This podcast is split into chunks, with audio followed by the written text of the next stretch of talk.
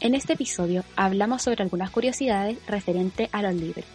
Si te gustan las series, películas, conversar sobre feminismo, realidad social y contingencia, pulsa el botón de seguir en Spotify y suscribirse en ebooks. No te olvides de seguirnos en nuestro Instagram, Besito de Media Tarde, para conocernos y disfrutar del contenido preparado especialmente para ti. Hola y bienvenidos a un nuevo episodio del podcast de Tecito de Media Tarde. En este episodio les vamos a hablar sobre curiosidades en el mundo literario. Les vamos a hablar acerca de algunas curiosidades sobre autores, otras referentes a los libros, así que siéntense y tómense su tecito y acompáñenos en este episodio.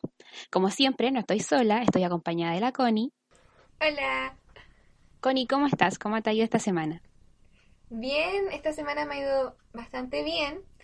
Em, estoy cansada porque ya es viernes y solamente quiero que llegue el fin de semana para poder dormir hasta tarde un poquito o dormir un poquito más. Pero bien, en general. ¿Y tú, Sofi? Bien, también un poquito cansada. Ya la próxima semana empiezo mis cosas como para prepararme mis notas, así que estoy preparándome eh, mentalmente para el, este peso que, que tengo, que yo me lo quiero quitar de encima. que conste que estamos grabando esto con una semana de anticipación, así que ya pronto les contaremos cómo nos ha ido realmente, así como concreto, en las cosas que estamos proyectando para la otra semana. Pero bueno, sin más preámbulo, comencemos.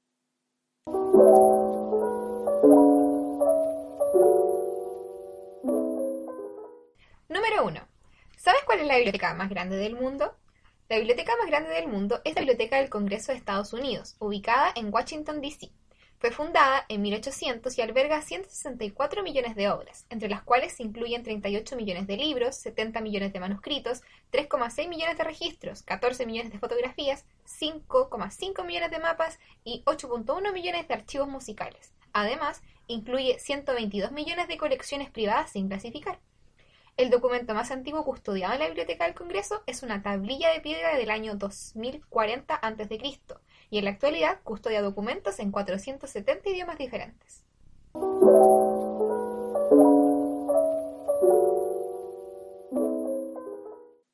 Número 2.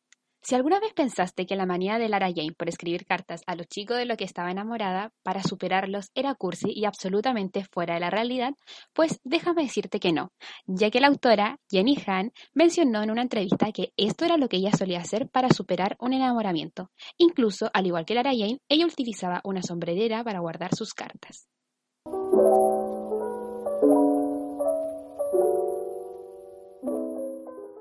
Número 3. El sistema Braille es un sistema de lectura y escritura para personas con discapacidad visual, creado por Louis Braille, un pedagogo francés que a los 13 años sufrió un accidente que lo dejó ciego. El primer libro de Braille se publicó en 1837 y fue publicado por el Institute for Blind Youth. Se trata de A Brief Story of France, edición de la que solo quedan tres ejemplares en todo el mundo.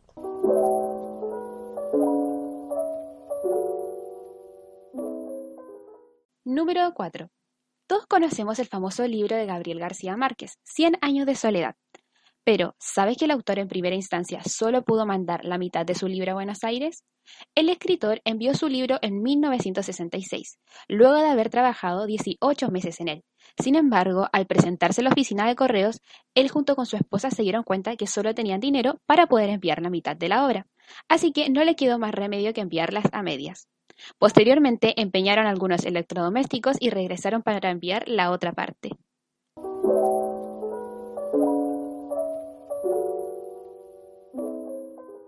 Número 5. Y hablando del rey de Roma, seguimos hablando de Gabriel García Márquez. Hasta su fallecimiento en 2014, siempre hay que adaptar Cien años de soledad al cine, y desautorizó toda adaptación audiovisual de su obra maestra.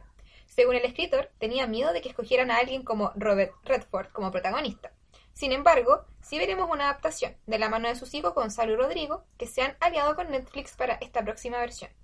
Actualmente se encuentra en fase de preproducción y según declaraciones de Rodrigo, la serie podrá tener tres temporadas de 6 a 8 horas cada una.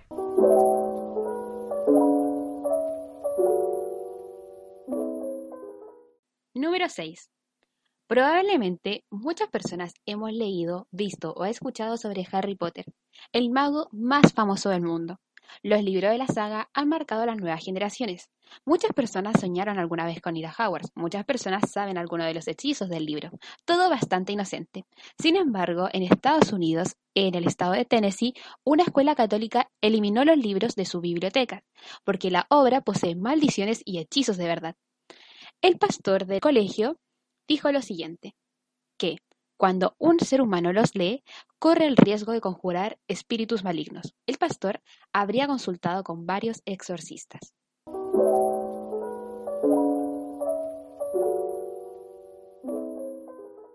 Número 7. ¿Te gusta el olor a libro antiguo? Pues te contamos la explicación científica de ese olor.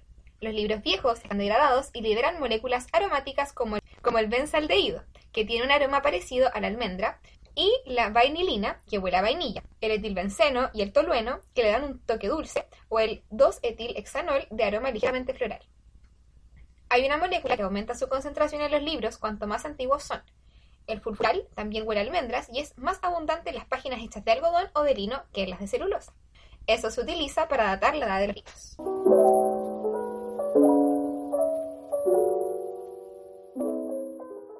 Número 8. Tal vez hayas escuchado sobre el libro El guardián del trecenteno, un libro muy popular en los Estados Unidos. Con esto podrás pensar que el autor siguió su trayectoria y con mucha fama continuó publicando otras obras. No obstante, esta fue la única que publicó. Y al, igual que su famoso personaje, Holden, el autor odia el cine. Esto podría ser referente a que uno de sus grandes amores se casó con Charles Chaplin.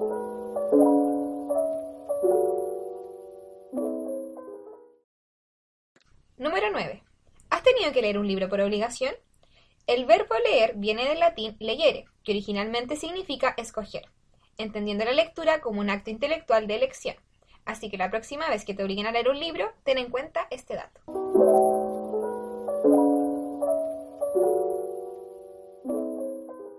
Número 10. Algunos de los escritores con más adaptaciones al cine son Stephen King, con más de 70 adaptaciones visuales entre largometrajes y series, Nicholas Spark, con más de 12 películas para cine y televisión, y Jane Austen.